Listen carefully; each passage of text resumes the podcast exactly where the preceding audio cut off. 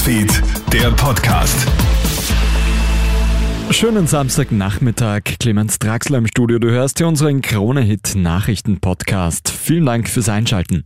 Österreich jubelt bei der Ski-WM in den französischen Alpen über die nächste Medaille.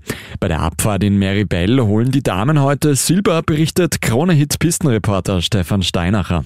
Es ist eigentlich unfassbar. Da ging die gesamte Saison bei den Damen gar nichts. Und beim dritten Damenrennen dieser Weltmeisterschaft holt die Trinkertruppe ihre dritte Medaille. Nina Ortleber gewinnt 400 Sekunden hinter der Schweizer Überraschungsweltmeisterin Jasmin Fluri die Silbermedaille. Bronze geht ebenfalls an die Schweiz durch Corinne Suter. Und auch die weiteren ÖSV-Ladies fahren extrem stark. Undankbare Vierte werden Miriam Buchner und Conny Hütter. Den beiden fehlen 25 Hundertstel auf Bronze und der gute siebte Rang geht an Steffi Venier. Morgen Vormittag haben dann die Herren die Möglichkeit, es den Damen nachzumachen.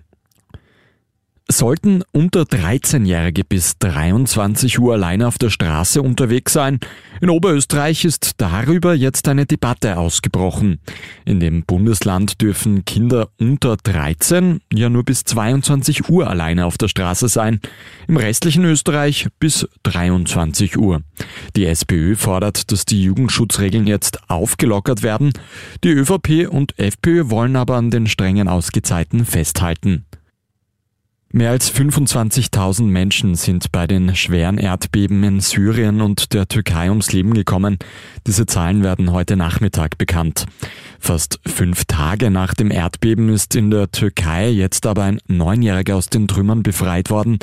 Der Bub namens Ritban war im türkischen Karamanmaraş rund 120 Stunden unter einem eingestürzten Haus eingeschlossen. Sein Vater und seine 14-jährige Schwester konnten bereits davor befreit werden. Ein Kinderarzt erzählt, er sei durch eine Art Tunnel, die das Rettungsteam gegraben hat, zu dem Kind gelangt.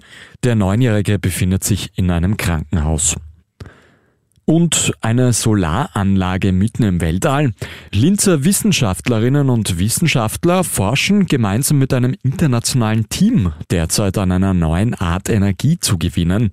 Die Energie- und Klimakrise fordert schnelle Lösungen. Ein erster Testsatellit ist bereits seit Jänner im Orbit. Über elektronische Wellen wird die gesammelte Energie dann zur Erde geschickt. Künftig könnten ganze Solarkraftwerke im All schweben.